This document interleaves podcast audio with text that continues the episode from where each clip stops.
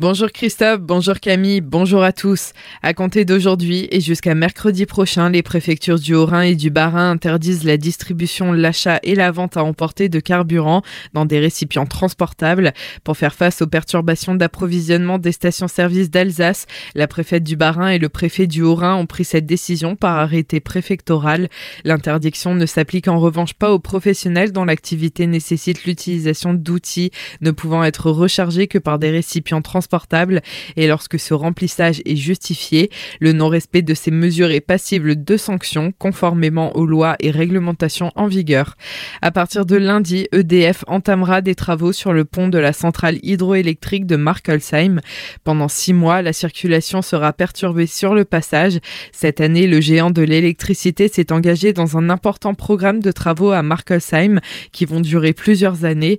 Du 17 octobre au 28 avril 2023, c'est donc le pont de la RD 424 qui en subira les conséquences. EDF prévoit des travaux de renforcement de la structure par la construction d'une dalle en béton. Ce chantier entraînera l'interdiction de circuler pour les véhicules de plus de 3,5 tonnes. Concernant les véhicules légers, la circulation sera alternée. De nombreux ralentissements seront donc à prévoir. Les travaux sur le secteur pourraient durer au moins jusqu'en 2025. Le tribunal judiciaire de Colmar a validé mardi la reprise de la société MDL Europe par ses employés.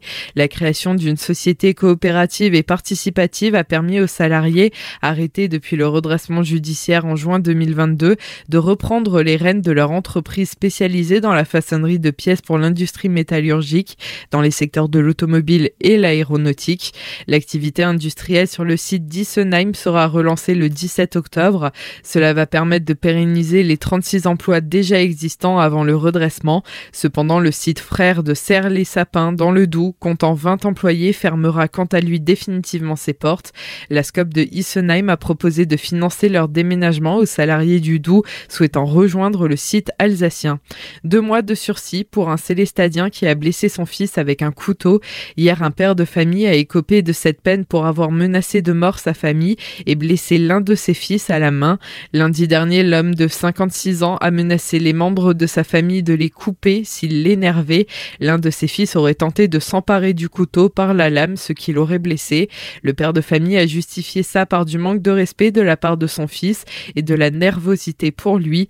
Inconnu de la justice, le Célestadien a donc été condamné à deux mois de prison avec sursis et l'interdiction de détenir une arme pendant 15 ans. Samedi, la salle de spectacle Europe de Colmar accueillera Gina et Orchestra à 20h, un concert surprenant qui mêlera différentes nationalités et niveaux d'expérience.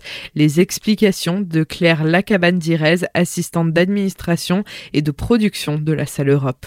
C'est en effet euh, le mariage d'un groupe suisse coordonné par euh, Gina Corti qui chante en plusieurs langues euh, avec l'orchestre de cordes du conservatoire de Colmar, le conservatoire rayonnement départemental de Colmar. Donc ils vont chanter, jouer avec 18 cordes en harmonie. Alors ils se sont rencontrés juste avant le spectacle et là ça va être très intéressant de voir justement deux univers qui se rencontrent et deux pratiques aussi, une pratique amateur qui rencontre une pratique professionnelle. Donc un, un beau concert qui va durer une 1h15, qui est plutôt euh, étiqueté dans la pop, pop orchestra, post-pop, voilà, avec euh, beaucoup de musique aussi. L'entretien complet est à retrouver dans notre article sur notre site azur-fm.com, rubrique idées sorties.